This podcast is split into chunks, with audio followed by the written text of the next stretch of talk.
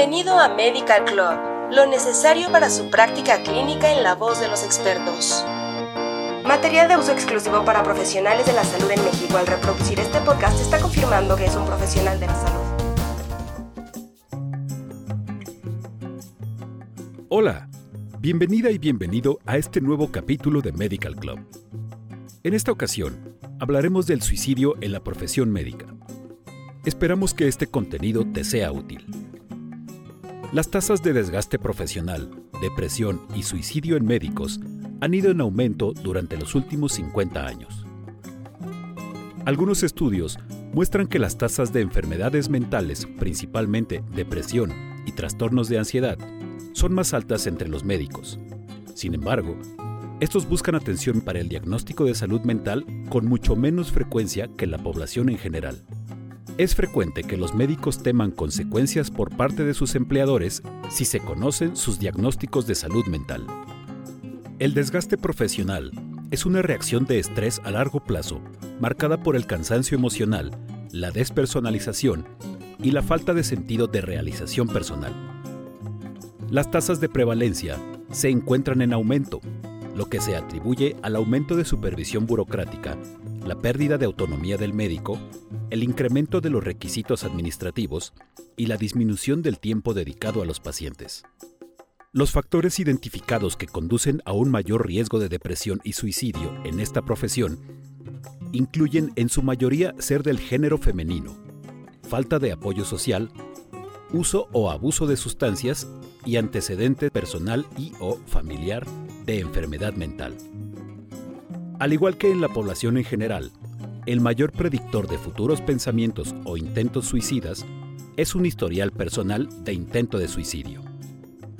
También existen factores que contribuyen a mayores tasas de suicidio observadas entre los médicos, como por ejemplo, tener un amplio conocimiento de la farmacología, incluidas las dosis letales de fármacos, lo que hace que los suicidios por sobredosis sean más letales que en la población general.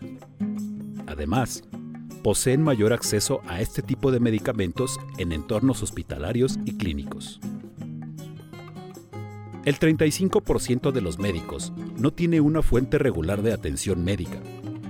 Esto se asocia con un menor uso de los servicios médicos preventivos, lo que respalda la observación de que la profesión médica no alienta a los médicos a admitir vulnerabilidades de salud o buscar ayuda.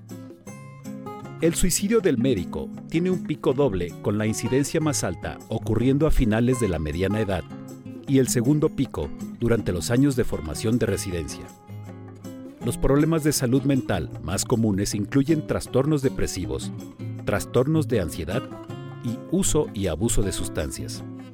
Las tasas de depresión se han estimado en 19% entre los médicos y en 28.8% entre los médicos residentes, en comparación con el 7.1% en la población en general. El abuso de sustancias es particularmente frecuente entre los médicos con las tasas más altas en anestesiología, psiquiatría y medicina de emergencia. También es un factor de riesgo de suicidio, con más del 50% de los suicidios involucrando el uso de alcohol o drogas.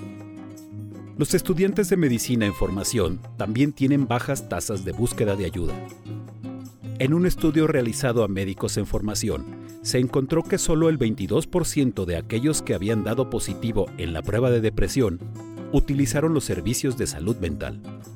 Para los estudiantes deprimidos con ideación suicida, solo el 42% recibió tratamiento. En ellos, algunas barreras a la atención citadas con mayor frecuencia incluyen falta de tiempo en un 48%, falta de confidencialidad en un 37%, el estigma con un 30%, el costo en un 28% y miedo al registro en el expediente académico en un 24%. Algunos sistemas hospitalarios y organizaciones profesionales han creado e instituido planes de estudios y programas de autocuidado que han mejorado algunos aspectos del desgaste profesional en los médicos, pero en general no han revertido la tendencia al aumento. Así cerramos el tema de suicidio en la profesión médica. Muchas gracias por escucharnos.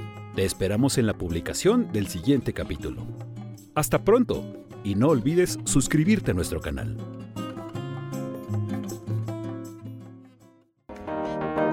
Esto fue Medical Club